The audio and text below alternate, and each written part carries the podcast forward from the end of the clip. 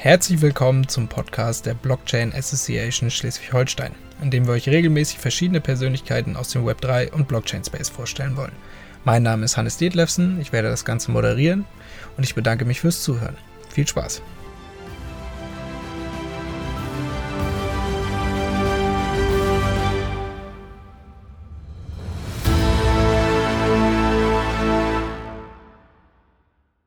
Disclaimer. Die Inhalte des Podcasts dienen ausschließlich der allgemeinen Information und stellen keine Anlageberatung dar. Erwähnte oder vorgestellte Technologien, Projekte oder Unternehmen werden nicht empfohlen oder beworben, sondern ausschließlich zu Informationszwecken erwähnt. Heute haben wir Maximilian Bruckner, Head of Marketing and Sales bei 21E6 Capital zu Gast. Thematisch soll es heute um Metaverse Token Index und um Crypto Funds gehen, womit sich Max bestens auskennt. Schön, dass du da bist, Max. Stell dich gerne einmal kurz vor. Ja, danke, schön, dass ich da sein darf. Genau. Wie schon gesagt hast, mein Name ist Max. Ich komme aus dem schönen Bamberg äh, und wohne in Frankfurt seit vier Jahren. Ähm, nee, fünf Jahren jetzt schon und beschäftige mich eigentlich gefühlt seitdem auch mit Kryptoassets, mit Blockchain und so weiter. Perfekt. Das klingt doch sehr gut. Dann starten wir am besten direkt rein. Ähm, was ist 21E6 Capital und was macht ein Crypto Investment Advisor? Ja, das ist eine gute Frage. Ähm, witzig, dass du nicht die Frage stellst, was der Name bedeutet. Also 21E6 steht natürlich für 21 Millionen, 21 Millionen Bitcoins. Daher die Herleitung wie bei anderen Firmen mit der 21 vorne im Namen auch.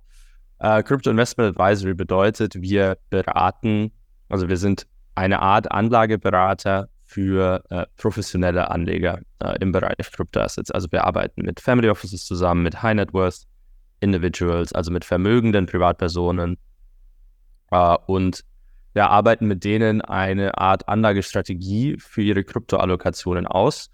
Ähm, meistens beschäftigen wir uns dabei dafür aber mit Krypto-Hedgefonds, also wirklich professionell und aktiv gemanagten Fonds, die verschiedene Strategien fahren, also mehr als nur eine, eine Buy-and-Hold-Strategie. Klingt auf jeden Fall super spannend. Ähm, jetzt habe ich auf eurer Internetseite gesehen, wie ich auch gerade eben schon kurz im Intro erwähnt habe, ähm, dass ihr euch derzeit auf den Metaverse Token Index und auf die CryptoFund Database konzentriert. Ähm, magst du uns einmal erklären, was die beiden Begriffe bedeuten? Also was ist der Metaverse Token Index ähm, und was ist die CryptoFund Database? Ja, klar. Also ähm, der Metaverse Token Index ist, wie der Name vielleicht schon andeutet, ist ein, ein, ein Index, äh, bestehen aus verschiedenen äh, Crypto-Assets, Tokens ähm, rund um das Thema Metaverse.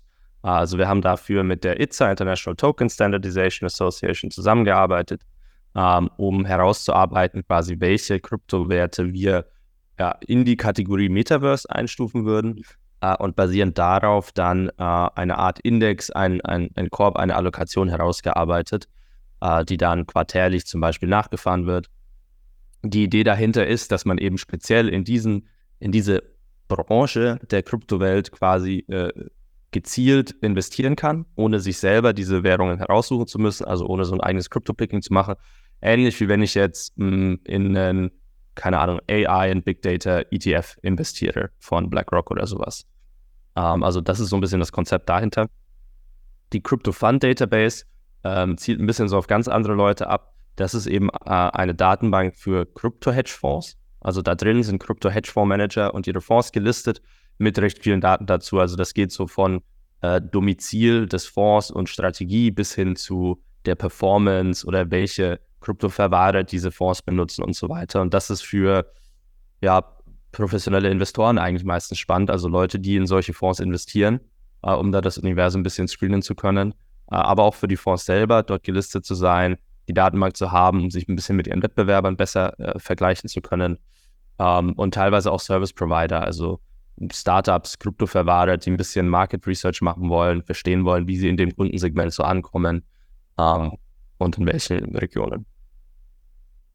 Super spannend. Ähm, magst du vielleicht noch einmal für die Zuhörer, die sich jetzt mit dem ganzen Thema rund ums Investieren vielleicht nicht ganz so auskennen, ähm, erläutern, was der Vorteil allgemein von Indizes im Vergleich zu Einzelinvestments ist ähm, und für welche Art von Kunden du solche Produkte vielleicht besonders interessant findest. Mhm. Also ähm, zunächst mal macht ein Indexinvestment einem selber als Investor eigentlich das Leben äh, einfacher. Also das ist ein Gedanke dahinter. Du investierst quasi in ein diversifiziertes Portfolio, äh, das den Markt repräsentiert in einer gewissen Branche. Und wenn du hast jetzt zum Beispiel einen Top 10 Index, sage ich mal, und äh, das heißt, die neunte Position, wenn die herausfällt zum Beispiel, wird die automatisch ersetzt ähm, durch das neue Asset. Das heißt, man muss als Investor nie selber ähm, das Rebalancing machen, also das Portfolio nachfahren. Also normalerweise, wenn man investiert, hat man eine Wunschallokation, wie man sein Portfolio haben möchte. Und das müsste man dann eigentlich auch regelmäßig nachfahren, dass man quasi nachkauft oder verkauft. Äh, das musst du eben mit dem Index nicht machen. Das wird eben quasi automatisch gemacht, basierend auf der Logik und der Methodologie dieses Index. Ähm, und das Ganze kommt, wie gesagt, aus dem Aktienmarkt eigentlich. Da investiert man in den DAX oder in den SP 500. Und man sieht eben, dass so eine breite Diversifikation und so ein Marktportfolio häufig äh, aktiv gemanagte Portfolios, also sprich so selber zusammengesuchte Portfolios, ähm, langfristig schlagen, also besser sind und sicherer sind. Ähm, und das wollen wir übertragen auf den Crypto-Space. Das heißt, für welche Kunden ist das relevant? Eigentlich aus unserer Meinung nach ähm, eine sehr große Gruppe. Einerseits, ja, es so Leute wie du und ich, ähm, die ja sagen, ich möchte in das Metaverse investieren. Ich finde das Konzept super spannend. Ich glaube daran. Ich weiß aber nicht so ganz, ja, wo ich damit starten soll oder was, äh, in welche Projekte genau ich investieren soll. Für Venture Capital fehlt mir auch ein bisschen das Geld so. Ähm, dann wäre so ein Index natürlich sehr interessant, der vor allem in diese dezentralen Projekte äh, investiert. Klar, das klingt, also, auf jeden Fall, klingt auf jeden Fall sinnig. Also bin ich auf jeden Fall auch deiner Meinung, gerade eben auch für Leute, die sich nicht so gut damit auskennen. Ne? Also ich denke immer, genau. dass diese ganzen Informationsasymmetrien, auch wenn Krypto vielleicht noch ein Markt ist, wo man sagen könnte, okay, es gibt sicherlich, also oder gerade bei Krypto vielleicht, äh, sind die Informationsasymmetrien ziemlich hoch und das ist wahrscheinlich für die meisten einfach besser, eben in ein Basket von Assets zu investieren, als in Einzelassets. Genau, weil die, die Informationsasymmetrien bringen ja nur was, wenn du der bist mit den Informationen. Das ist halt, ne? Auf jeden Fall, da hast du auf jeden Fall recht. Ähm, um darauf dann nochmal ein bisschen tiefer einzugehen, ähm, du hattest gerade eben schon angeschnitten, ihr habt mit der ITSA zusammengearbeitet für den ähm, Metaverse Token Index. Ähm, wenn du jetzt allgemein Kryptosektor-Indiz oder einen Metaverse-Token-Index anschaust, ähm, wie wird er konstruiert? Wie seid ihr dabei vorgegangen? Oder wie ist die ITSA dabei vorgegangen? Du hast ja auch Erfahrung mit der ITSA, wenn ich das richtig im Kopf habe. Ähm, wie seid ihr vorgegangen? Genau, also hast du richtig im Kopf. Ich war selber ein Jahr lang bei der ITSA. Ich glaube, das war äh, 2020, glaube ich, wird es gewesen sein, ungefähr. Ähm, also erstmal muss man, muss man quasi sein äh, Universum definieren, so ein bisschen. Also grob, was ist das Universum? Gut, wir bewegen uns in Crypto-Assets, Tokens. Äh, wir haben gesagt, wir wollen das Metaverse machen. Was definieren wir jetzt so als Metaverse? Schwören auch viele verschiedene Definitionen herum.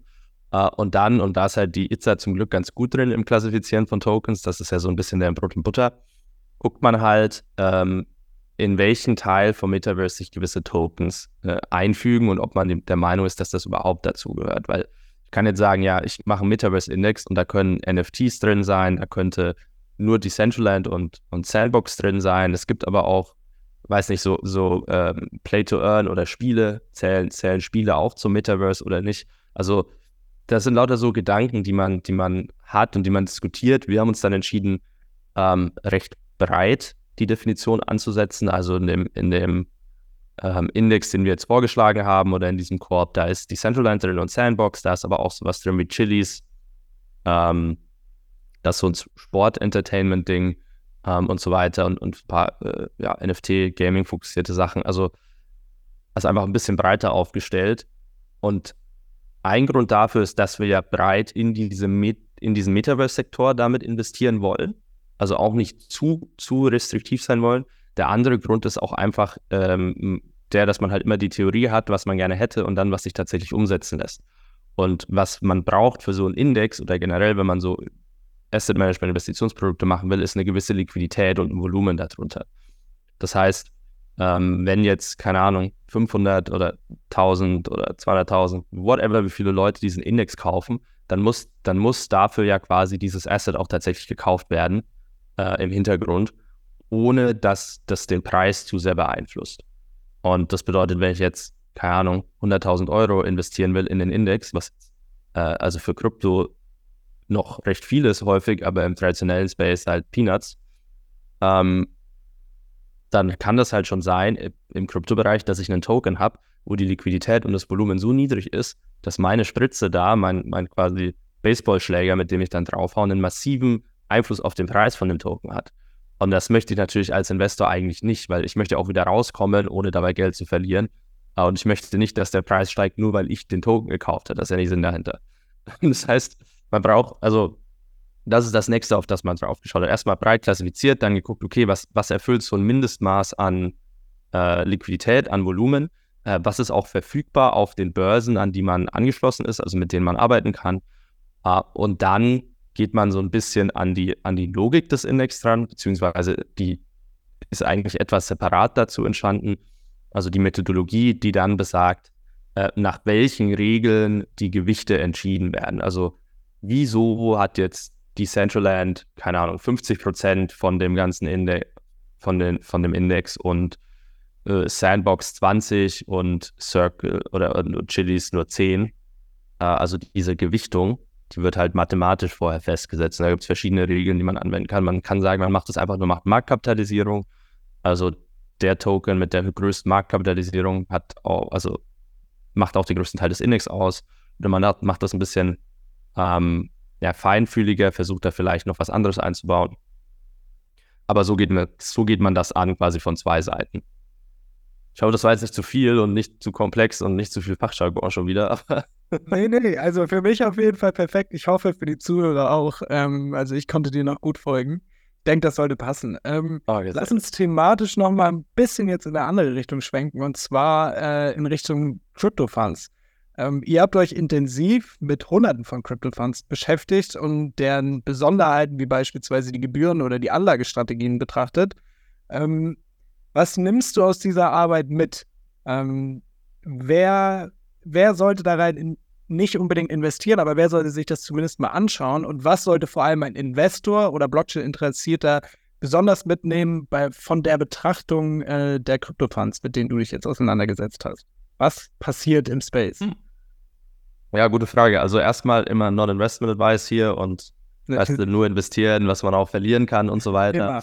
Ähm, aber also Krypto-Hedgefonds sind, sind so ein bisschen so eine spannende Welt für sich, würde ich sagen. Das, weil du hast so ein, erstens mal die Manager sind so ein Mischmasch aus, aus verschiedenen Leuten. Du hast Leute, die im traditionellen Finanzbereich sehr erfolgreiche Trader waren, zum Beispiel viele so Ex-Forex-Trader, also nicht so kommen in die Gruppe Forex-Trader, sondern bei Banken halt und großen Asset-Managern ähm, äh, ja, Fremdwährungen getradet haben oder High-Frequency-Trader, die sich jetzt ähm, die jetzt mit Krypto arbeiten, weil die halt sehen, guck mal, das ist eine hohe Volatilität, da passiert viel. Bedeutet für mich als Trader, macht das richtig Bock, da was zu machen, da kann man richtig was reißen.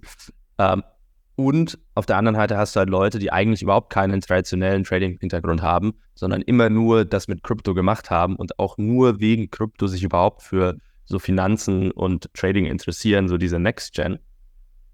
Äh, und die kommen ganz häufig zusammen in den Fonds. Und das finde ich ist schon mal so ein ja, eine spannende Dynamik, das zu sehen, über was sich so die Leute unterhalten. Ähm, als Investor, für wen so Fonds jetzt interessant sind, also ganz klar sind professionelle Anleger. Also in Deutschland hat man ja auch noch semi-professionelle, professionelle und institutionelle Anleger. Also man braucht schon signifikantes Kapital. Die Mindestanlagesummen liegen mindestens bei 100.000 Euro, meistens sogar noch ein bisschen mehr, bis zu einer Million bei manchen Fonds auch. Ähm, das heißt, da werden natürlich schon mal viele Leute ausgeschlossen. Und dann solltest du jetzt nicht, ja, ich sag mal, keine Ahnung, eine Million haben und 200.000 davon in einen Kryptofonds investieren. Äh, würde ich auch keinem raten. Also man muss ja auch noch diversifizieren. Es sollte nur ein kleiner Teil vom Portfolio sein. Das heißt, um ernsthaft in Krypto-Hedgefonds investieren zu wollen, so dass es auch Sinn ergibt in der, in dem, im Kontext des gesamten Portfolios, braucht man schon massiv viel Kapital einfach leider. Ähm, und dementsprechend ist das auch die Kundengruppe ähm, für solche Fonds. Ähm, was jetzt diese Leute angeht, also wir nehmen mal einfach die Assumption vorne weg, du hast 50 Millionen Euro und die musst du irgendwie anlegen und du hast schon, keine Ahnung, in Aktien und ein bisschen in Gold und ein bisschen in Immobilien, whatever, und du findest Krypto spannend. Dann ist es spannend, weil ähm, man kann eben einen gewissen Mehrwert gegenüber zu einem reinen Bitcoin und Ethereum Holding generieren. Vor allem kann man eben auch die Volatilität deutlich reduzieren. Und das ist etwas, das vielen Anlegern sehr wichtig ist, äh, in dem Bereich und das eigentlich nur durch aktives Management aktuell im Kryptobereich möglich ist. Ähm, da sind dann vor allem so Arbitrage-Fonds zum Beispiel interessant, die halt eigentlich für die es komplett irrelevant ist, ob Bitcoin gerade steigt oder sinkt, ähm, weil die nur Preisdifferenzen ausnutzen in dem Bereich. Das bedeutet, du hast quasi, du investierst in eine äh, neuartige Assetklasse, wo sich viel bewegt, also viel Potenzial noch da ist, viele Informationsasymmetrien, wie du auch gesagt hast, für den Trader ist das ja gut. Ähm, aber du nimmst nicht diese minus 80 Prozent Tieffall, äh, Tiefsturz mit quasi, wie, wie jetzt so im letzten Jahr viele natürlich gemacht haben. Ähm, und dafür ist es ganz spannend. Also als ein kleiner Teil des Portfolios, kleiner Teil des Krypto-Portfolios, um, ähm, um einfach ja ein bisschen andere Strategien zu sehen, ein bisschen konstantere Renditen vielleicht zu generieren und eben nicht so hohe maximale Verluste hinzunehmen. Alles klar, da würde ich jetzt noch einmal gerne nachfragen. Ähm, du sagst ja. jetzt, dass die Eintrittsbarrieren für Investoren relativ hoch sind. Ist das von den Hedgefonds so gewollt, dass sie sich tatsächlich nur an professionelle Investoren richten? Oder das ist Regulatorik. Das ist regulatorisch. Das sind die Spielregeln einfach, ja, das sind die Spielregeln. Okay. Also das ist, das geht darum, es geht halt darum, ähm, normale Anleger zu schützen auch so ein bisschen, weil du nimmst natürlich auch mehr Risiko auf dich und du musst schon wissen, es gibt auch viele Fonds, die, die Quatsch machen und das gibt es auch bei Aktienfondsmanagern, weißt du. Ähm, und deswegen ist es bei Hedgefonds generell so, weil die, das sind recht risikoreiche Strategien, die sind sehr aktiv, da wird viel gemacht, viel getradet.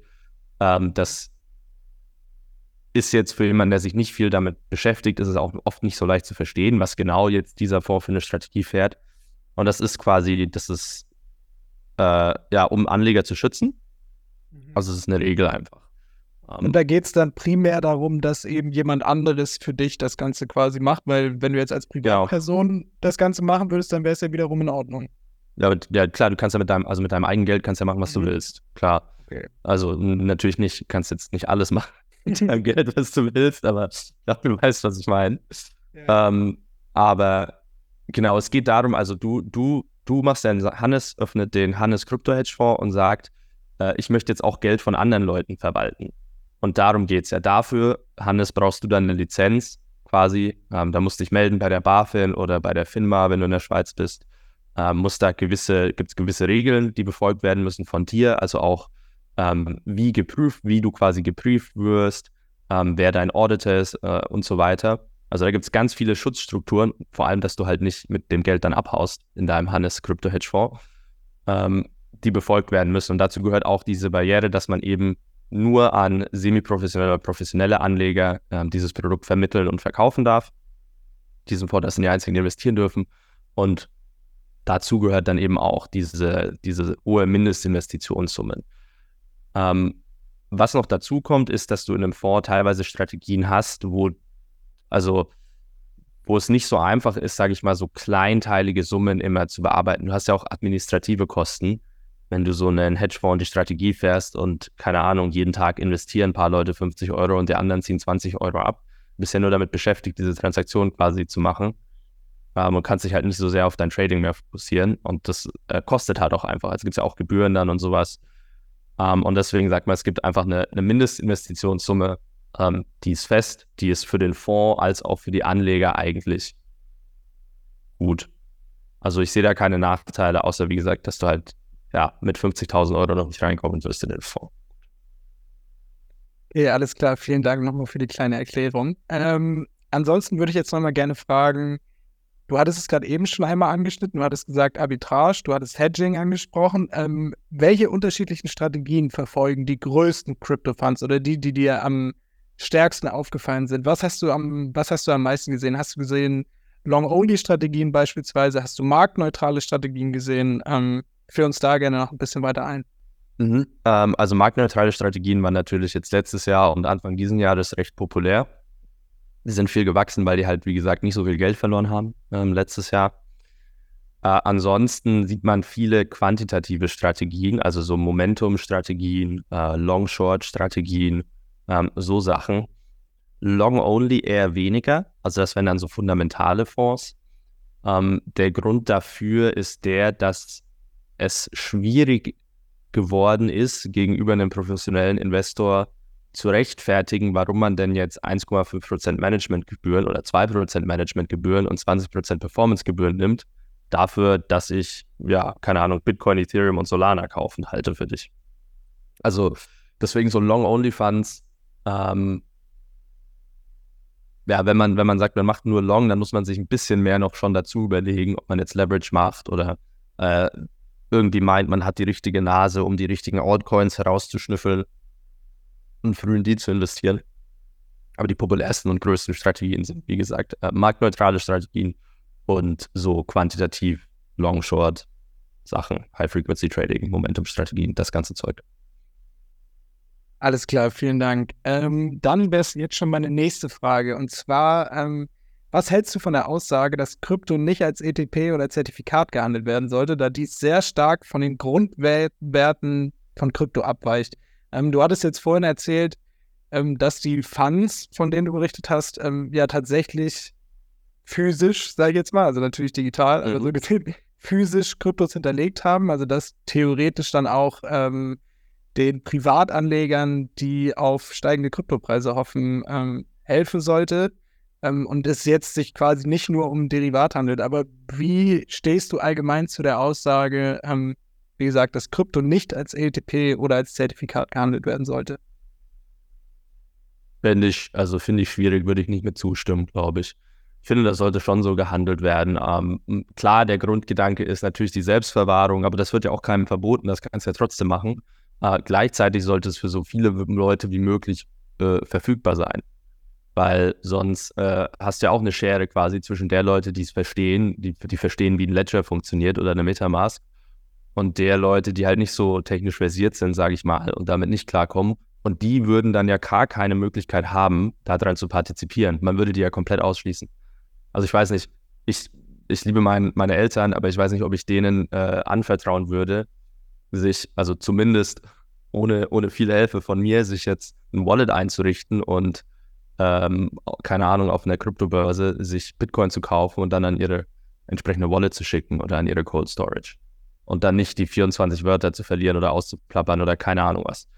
Also, ja, ich finde, es ist nicht schlecht. Ich finde, es ist gut, dass es, dass es auch Finanzprodukte basierend auf Krypto gibt, also auch physisch besicherte ETPs zum Beispiel oder Zertifikate, weil es einfach äh, ja, jedem ermöglicht, oder zumindest jedem mit einem Bankkonto, sage ich mal, ermöglicht, äh, da rein zu investieren, ohne so große äh, Wissenshürden. Und das ist ja eigentlich auch so ein bisschen der Grundgedanke, oder? Dass da jeder partizipieren kann. Mhm. Also ich bin da auf jeden Fall deiner Meinung. Ich sehe das auch so. Das Einzige, wo ich, wo ich mir nochmal Gedanken drüber gemacht habe, ist quasi ähm, nicht gebackte ähm, Funds quasi. Was ist dann? Weil ähm, Im Prinzip beispielsweise Bitcoin, da die Investition in Bitcoin baut fundamental, zumindest teilweise darauf auf, dass es insgesamt nur 21 Millionen jemals geben wird. Ähm, und wenn du dann solche Produkte hast, würdest du nicht sagen, dass es das Ganze dann vielleicht ein bisschen verzerrt, weil ja quasi ähm, neue Bitcoins so gesehen geschaffen werden, in die investiert wird, die es aber gar nicht gibt? Oder habe ich einen Denkfehler drin? Mm Nee, weil es wird ja dann nicht in die Bitcoins investiert quasi, sondern nur in die Preisentwicklung sozusagen. Ja, ja, genau. Aber das Ding Also es ist irgendwie weird, das zu trennen. Ich weiß schon, was du meinst. So. aber nee, es werden, also werden ja keine neuen Bitcoins dadurch kreiert. Nee, ich investiere dann in Derivate und ja. Aber der Preis von Bitcoin, wenn du das über eine Centralized Exchange oder auch äh, whatever wo kaufen würdest, würde ja tendenziell ähm, stärker steigen, als wenn du dann in dieses alternative Finanzprodukt investierst, wo quasi keine Bitcoins hinterlegt sind. Also weißt du, was ich meine? Ja, ähm, ich glaube, ich weiß, was du meinst. Mhm. Äh, ich habe da gerade auch so eine kleine Denkhürde, aber also grundsätzlich ist, finde ich, der Gedanke von ähm, Derivaten jetzt auch nicht schlecht, die nicht physisch gebackt sind. Ich meine, wir haben auch Derivate auf, also wir haben auch nicht physisch, du kannst auch in Öl investieren, ohne mhm. physisch äh, Öl zu haben, quasi. Mhm. Sag ich mal. Und da ist es jetzt auch nicht so passiert, dass, keine Ahnung, das irgendwie eine massive Bubble generiert hat, dass es jetzt, weil irgendwie, keine Ahnung, mehr Öl gekauft wurde, als es gab. Oder sowas. Also, das ist ja sehr bewusst und das ist ja auch ein bisschen der Sinn dahinter, dass das eben nicht physisch gebackt ist, diese Art von Investition und dieses Produkt. Auf jeden Fall. Ich hatte das nur letztens einmal aufgeschnappt und dachte, wenn ich schon mal dabei bin, kann ich dich. ja. Aber perfekt, ja. Ähm, dann würde ich jetzt noch einmal sagen, wir springen noch mal ein bisschen weiter. Und zwar, du hast einen Einblick in die Welt der institutionellen Investoren und deshalb würde ich dir gerne jetzt noch ähm, je nach Zeit zwei bis drei Fragen stellen ähm, in diese Richtung. Und zwar in erster Linie, welche Hürden siehst du derzeit im Crypto-Space für institutionelle Investoren? Woran scheitert es, dass institutionelle Investoren äh, in den Markt kommen? Liegt es primär an Interesse? weil wir jetzt ja auch mittlerweile, ich weiß gar nicht wie lange, bestimmt anderthalb Jahre im Bärenmarkt sind. Ähm, Liegt es am Interesse? Oder ist es einfach so, dass beispielsweise erstmal regulatorisch klar sein muss, was wir jetzt beispielsweise in Europa bald haben werden, aber und in Deutschland auch schon haben, also beispielsweise Crypto Custody. Ähm, wie verwahrst du diese Crypto-Assets? Was machst du damit? Äh, wie gehst du damit überhaupt um? Hast du ein Ledger bei dir bei dir in der Firma und hast das Passwort irgendwie für manche Leute offengelegt oder wie gehst du? Und im geheimen Schreibtischschupper. Genau. nee, ähm, ich glaube, es gibt, also es gibt viele Hürden auf jeden Fall. Ähm, und ein, ein großer Grund, und ich hoffe, ich mache mir damit jetzt keine Feinde, aber ein, ein Problem ist das Alter der äh, das Alter der Geschäftsführung in vielen institutionellen Asset Managern da, also bedeutet dadurch auch Interesse und Verständnis, also Bildung, so was ist das eigentlich? Vielleicht auch keine Lust, sich mit einem neuen Thema noch zu beschäftigen. Ähm, das ist das eine. Das andere ist, äh, was du sagst, so Regulation und ein reguliertes großes Angebot. Also man muss halt verstehen, also man muss mal trennen, so Family Offices, High Net Worth von so institutionellen Anlegern im Sinne von so Pensionskassen, Staatsfonds und so weiter. Weil wenn so eine Pensionskasse sagt, okay, wir wollen jetzt 2% unseres Portfolios in, in Krypto anlegen, dann ist das richtig viel Asche. Und das muss erstmal irgendwo hingehen können, quasi. Und da fehlen halt teilweise noch die Produkte und die groß genugen Produkte, um das zu investieren. Ich glaube schon, dass da so sowas wie der BlackRock ETF, falls der approved wird und ähnliche äh, Produkte sehr helfen werden. Ähm, also es geht halt auch darum, dass sie mit ja, Gegenparteien arbeiten, die sie kennen, dass sie sich kein Gegenparteirisiko äh, oder Emittentenrisiko ins Buch schreiben ähm, von irgendwelchen, ich sag mal, für die kleinen Kryptoboden, wo halt, also keine Ahnung, wenn jetzt eine Pensionskasse sagt, ich möchte Bitcoin-ETPs kaufen bei irgendeinem neuen Bitcoin-ETP-Provider für 1% meines Portfolios, dann würde das aber bedeuten, dass die quasi alleine schon mehr ETPs kaufen, als dieser äh, Emittent bisher überhaupt äh, verkauft hatte, quasi also vom Volumen her. Also das ist eine Hürde. Also wir haben jetzt Interesse, äh, Professionalität beziehungsweise Größe des Marktes vielleicht einfach und, und wer so wer die Gegenparteien sind in dem Bereich.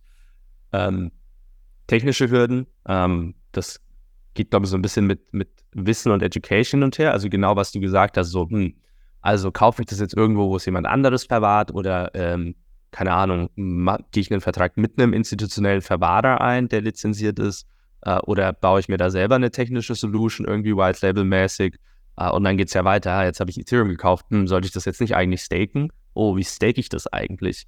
Ist es jetzt wirklich schlau, schlau, das zu Lido zu geben oder irgendeinem Liquid Staking Provider oder sowas? Ah, oder vielleicht sollte ich selber eine Node haben. Oh je, wie funktioniert eigentlich so eine Node? Also, es geht halt immer weiter einfach. Quasi. Und Starting Point wird für alle sein, Bitcoin kaufen. Bin ich ziemlich fest überzeugt von Bitcoin und Ethereum kaufen. Das ist der Anfang. Und ja, wann das kommt, wie schnell es dann weitergeht, kann ich nicht sagen. Alles klar, aber das hilft uns auf jeden Fall schon mal deutlich weiter, würde ich sagen. Ähm, also würdest du sagen, dass es, jetzt teilen wir das wieder auf, ähm, würdest du sagen, es gibt ein gen generelles Interesse von Family Offices, Vermögensverwaltern, aber eben auch institutionellen Investoren an Krypto? Oder würdest du sagen, dass es wahrscheinlich eher in Richtung Digital Assets geht, also dann beispielsweise die Tokenisierung von klassischen Wertpapieren und so weiter, dass, die, dass das Interesse dort größer ist? Oder würdest du wirklich sagen, dass Krypto als, Anlege, an, als Anlageklasse ähm, doch auch sehr interessant, gerade vielleicht für Family Offices sein kann. Ja, ich glaube, sowohl als auch. Ich glaube, es kann auch als Anlageklasse sehr interessant sein. Family Office ist es auch, sind auch viele interessiert. Äh, es sind auch einige schon investiert, vielleicht nicht offiziell übers Family Office, sondern irgendwie dann doch selber nochmal. Ist jetzt nicht so, dass die gar nichts machen. Ich glaube auch, dass sich viele nicht trauen, sich zu melden, wenn im Raum gefragt wird, hey, wer von euch hat schon Krypto verkauft? aus, äh, gekauft, aus Angst irgendwie vor Spott der anderen, keine Ahnung. Ähm, also das Interesse besteht. Und ich finde, ein Interesse für Tokenisierung, digitale Assets zu haben, ist ein guter Starting Point, weil das bedeutet, dass man so langsam die Problemlösung und die The Thematik versteht. Ähm, und wenn man dann ein paar Schritte weitergeht, dann versteht man auch, dass das deswegen auch Ethereum spannend sein kann. Und dann versteht man auch, warum Bitcoin zum Beispiel spannend, kann, spannend sein kann oder noch andere äh, Kryptowährungen. Ähm, weil, Spannend. Also ja. der Punkt, den du ansprichst, ist auf jeden Fall, da bin ich bei dir. Also gerade dieses, wenn du dir eben überlegst, okay, wann ist Tokenisierung am spannendsten? Eigentlich, wenn du es auf einer Public Permission des Blockchain machst. Okay, welche Blockchain bietet sich da an?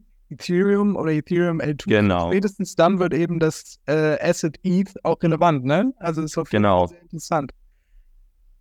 Mhm. Ansonsten würde ich dir jetzt noch einmal eine letzte Frage stellen. Ähm, und zwar nochmal zu Mika. Wir hatten jetzt gerade eben schon gesagt, wir haben ja in Europa ähm, jetzt ein schönes Framework, was, meine ich, 2024 in Kraft treten wird. Mit der Übergangsphase bis 2025, aber soweit, dass es erstmal äh, in Kraft tritt.